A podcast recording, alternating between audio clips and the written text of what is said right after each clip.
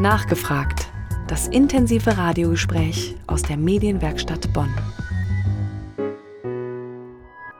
Nachgefragt on Tour müsste es diesmal eigentlich heißen, denn wir befinden uns nicht wie sonst im Studio der Medienwerkstatt in Bonn, sondern in Berlin, denn hier lebt und lehrt nämlich an der Humboldt-Universität der Soziologieprofessor Hans Joas, der als einer der bedeutendsten Denker unserer Zeit gilt und dessen aktuelles Buch kräftig Wellen schlägt. Die Macht des Heiligen, eine Alternative zur Geschichte von der Entzauberung, lautet sein Titel. Und genau dieses Buch stellt Hans Joas kommenden Mittwochabend in Bonn vor, und zwar im Münsterkarree. Bei Nachgefragt wollen wir heute darüber sprechen, was die Besucher bei der Buchvorstellung erwartet. Und deswegen freue ich mich jetzt sehr, vorab mit Hans Joas ganz persönlich in Berlin darüber sprechen zu können. Hallo, Herr Joas. Hallo, Frau Risse. Bevor wir jetzt über Ihr aktuelles Buch sprechen, vielleicht vorab eine Frage zum Titel. Die Macht des Heiligen. Da könnte man ja denken, das ist ein Buch vor allem für religiöse Leute, aber eigentlich haben Sie es ja auch für nicht religiöse Leute geschrieben, oder? Allerdings, es ist mir ja gerade ein besonderes Anliegen, dass es Verständigungsmöglichkeiten zwischen gläubigen und nichtgläubigen Menschen gibt. Und die versuche ich dadurch zu eröffnen, dass ich den Glauben nicht als eine Art Geheimwissen behandle, zu dem manche eben Zugang haben und andere nicht, sondern dass ich zurückgehe auf intensive menschliche Erfahrungen, die alle Menschen haben, Gläubige oder Nichtgläubige oder Schwankende oder Suchende. Herr Joas, Ihr Buch hat stolze 527 Seiten, aber das sollte einen ja gar nicht abschrecken, weil Ihre Ausgangsthese ja wirklich kurz und knackig ist. Nämlich alle Welt redet vom Ende der Religion, aber Sie sagen, das ist, stimmt eigentlich so gar nicht, richtig? Ja, es ist schwierig. Also es geht in dem Buch nicht einfach um die sogenannte Säkularisierung und ob die zutrifft oder nicht. Damit habe ich mich in früheren Büchern beschäftigt, sondern in diesem Buch geht es um die These von der Entzauberung. Da gibt es natürlich Zusammenhänge, aber ich sage zuerst einmal etwas zu der Säkularisierung. Ich müsste ja mit Blindheit geschlagen sein, wenn ich bestreiten würde, dass es in Deutschland und in einer ganzen Reihe weiterer, vor allem europäischer Länder, massive Anzeichen einer Schwächung des Christentums oder aller Religion gibt. Ich warne allerdings davor, das einfach auf die ganze Welt hochzurechnen. Wir müssen sehen, dass im Weltmaßstab gesehen das Christentum derzeit eine der größten Expansionsphasen seiner Geschichte erlebt und auch der Islam etwa eine beträchtliche Expansion erlebt. Das hat teilweise demografische Gründe, aber nicht nur. Also nicht nur heißt, es treten wirklich auch Leute über. Wogegen ich in anderen Schriften vor allem anargumentiert habe, das ist die Vorstellung, dass eben mit Modernisierung, was immer das genau bedeutet, notwendig verbunden ist ein Verfall von Religion. Das ist nicht so. Das ist in den USA nicht so, das ist in Ostasien nicht so und so weiter. Und weil das nicht so ist, müssen wir für die tatsächliche und unbestreitbare Säkularisierung in Europa nach anderen Erklärungen suchen und nicht einfach annehmen, das ist eine automatische Wirkung von Wirtschaftswachstum oder wissenschaftlichem Fortschritt. Beschäftigen Sie sich denn auch im Buch, was so eine Erklärung sein könnte?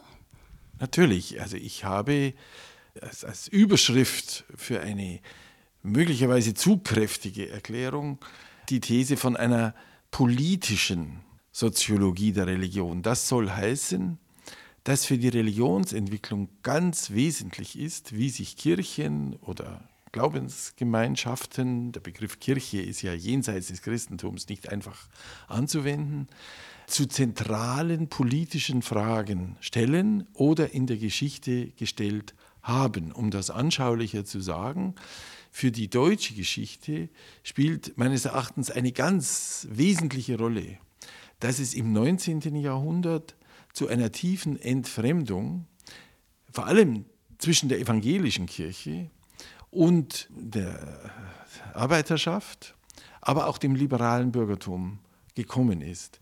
Und eine solche Entfremdung, wenn sie einmal eingetreten ist, ist nicht einfach durch einen plötzlichen Kurswechsel auf Seite der Religionsgemeinschaft wieder rückgängig zu machen, sondern setzt sich fort, pflanzt sich vielleicht über Generationen fort, schafft ein bestimmtes Bild von dem, was diese Religionsgemeinschaft sei. Das muss aber nicht so sein, sondern das liegt an bestimmten Verhaltensweisen, in dem Fall wirklich von Kirchenleitungen, an entscheidenden historischen Punkten, etwa in der Revolution von 1848.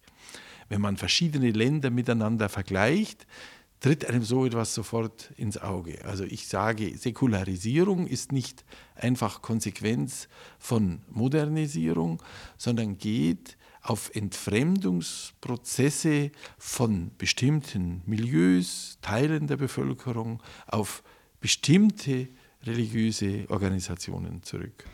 Herr Joas, Ihr Buch beginnt mit einem sehr besonderen Satz, nämlich dieses Buch stellt einen Versuch dar, einen der Schlüsselbegriffe des Selbstverständnisses der Moderne zu entzaubern, den der Entzauberung. Warum ist Ihnen das so ein wichtiges Anliegen? Ja, wir haben gerade ein wenig über die Erklärung für Säkularisierung, Säkularisierung im Sinn von Schwächung von Religion gesprochen.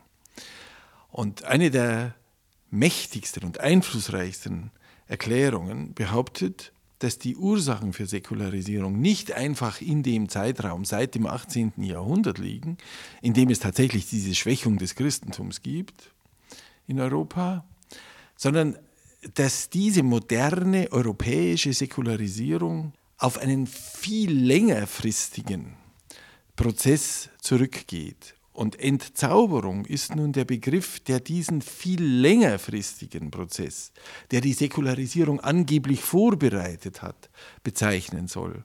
Gemeint ist damit ein Prozess, der also angeblich begonnen hat bei den alttestamentlichen Propheten und beim Kampf dieser Propheten gegen Magie, etwa gegen die Vorstellung, dass Gott durch bestimmte Tieropfer dazu gezwungen werden könne, das zu tun, was man sich wünscht.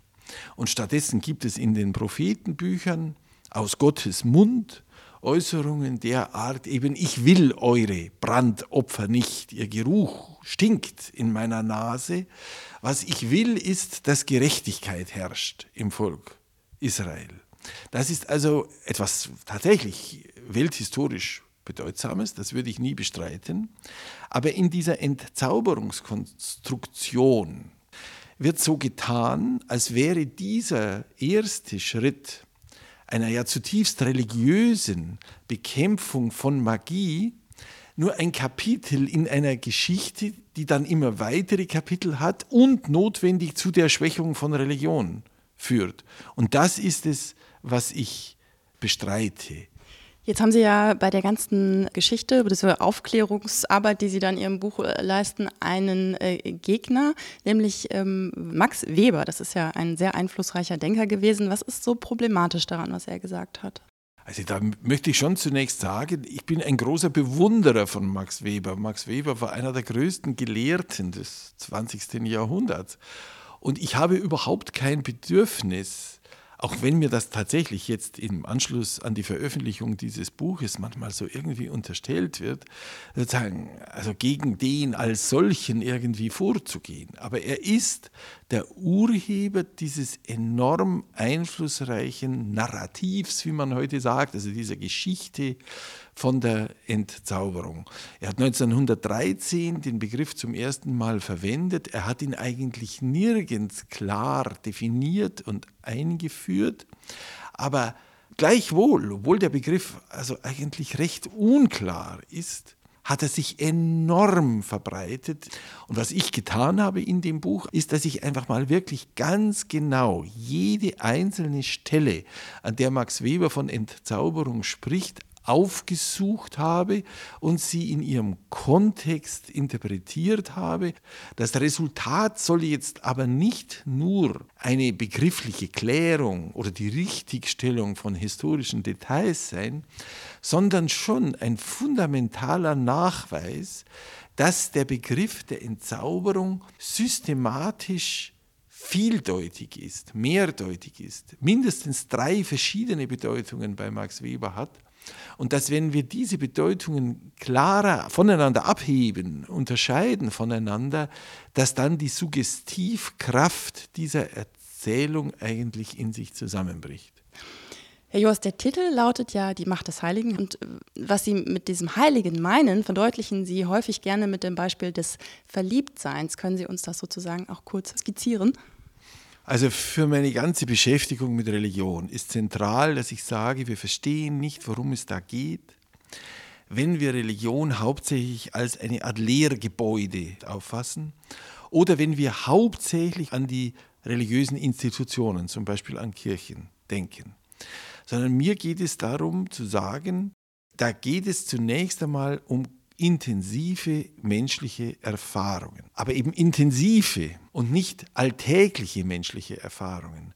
Und eine Möglichkeit zu illustrieren, was ich damit meine, ist tatsächlich der Verweis auf das Verlieben, weil alle Menschen von einem bestimmten Alter ab wissen, wovon da die Rede ist, dass sie, wenn sie sich verlieben, in einem bestimmten Sinn den anderen Menschen wichtiger finden jetzt als sich selbst. Und auf der Grundlage solcher Erfahrungen entsteht nun das, was ich das Heilige nenne, nämlich es füllen sich bestimmte Personen, bestimmte Pflanzen, Tiere, Gegenstände, vielleicht auch abstraktere Vorstellungsgehalte mit der intensiven Gefühl, auf ihnen wohne eine eigene Kraft inne. Und diese Unterstellung dieser intensiven Kraft, das ist das, was wir mit dem Begriff des Heiligen bezeichnen. Das ist also nicht von vornherein etwas Religiöses. Auch den nicht religiösen Menschen ist in diesem Erfahrungssinne, Sie würden vielleicht dieses Wort dafür nicht verwenden, ja, aber vieles heilig. Und ich glaube eben gerade umgekehrt zu der Vorstellung, nur Religionen beinhalteten das Heilige, dass Religionen Versuche sind, die menschlichen Erfahrungen dieser Art auf Begriffe zu bringen, anderen Menschen zugänglich zu machen, etwas zu veranstalten in Form eines Rituals, etwa was die Wahrscheinlichkeit erhöht, dass diese Erfahrung wiedergemacht wird und so weiter. Gibt es denn für Sie dann auch einen äh, Gott äh, jenseits äh, dieses, ja, kann man ja schon fast sagen, pluralistischen Erfahrungsform? Wenn Sie die Frage an mich als den gläubigen Menschen richten, kann ich Ihnen einfach mit einem Ja antworten. Ja. Aber wenn Sie die an mich als den Wissenschaftler richten, kann ich ja nicht so tun, als habe ich den wissenschaftlichen Gottesbeweis gefunden. Den wird es nicht geben. Was ich auf dem Gebiet der Wissenschaften tue, ist in einer bestimmten Weise allerdings dem Begriff Gott einen historischen und psychologischen Sinn auch zu geben. Dafür ist diese ganze Reflexion auf die Erfahrung des Heiligen nur der allererste Schritt.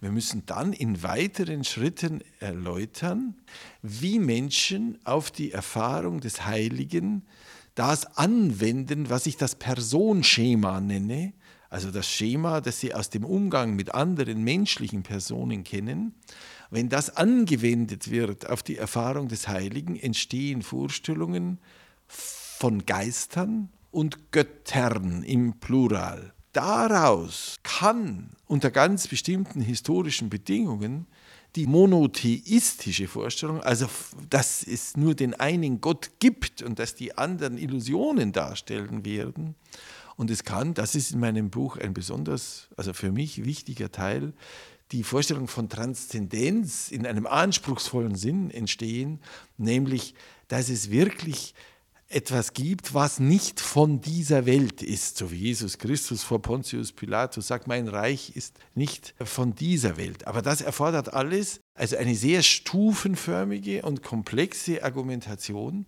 die allerdings, wenn sie historisch, soziologisch, psychologisch zutrifft, dann glaube ich im Gespräch zwischen Gläubigen und Nichtgläubigen tatsächlich eine große Rolle spielen kann.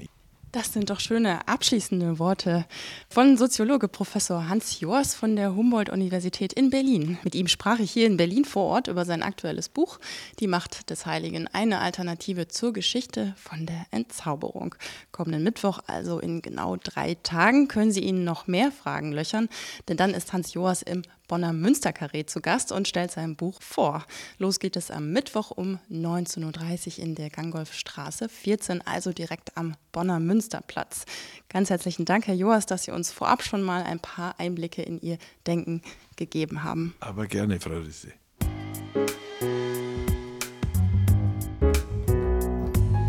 Nachgefragt. Das intensive Radiogespräch aus der Medienwerkstatt Bonn. Und nun interessiert uns wie immer auch Ihre Meinung zum Thema. Was bedeutet Ihnen das Heilige? Wir wollen Ihre Meinung hören. Gerne unter dem Artikel der heutigen Sendung auf der Facebook-Seite der Medienwerkstatt Bonn oder auch per Mail an nachgefragt.medienwerkstattbonn.de. Und wer die ganze Sendung noch einmal nachhören möchte, Nachgefragt finden Sie wie immer auch als Podcast im Internet. Einfach medienwerkstattbonn.de eingeben. Dort finden Sie alle Sendungen zum Nachhören. Am Mikrofon verabschiedet sich Johanna Risse. Ich wünsche Ihnen noch einen wunderschönen Sonntagabend.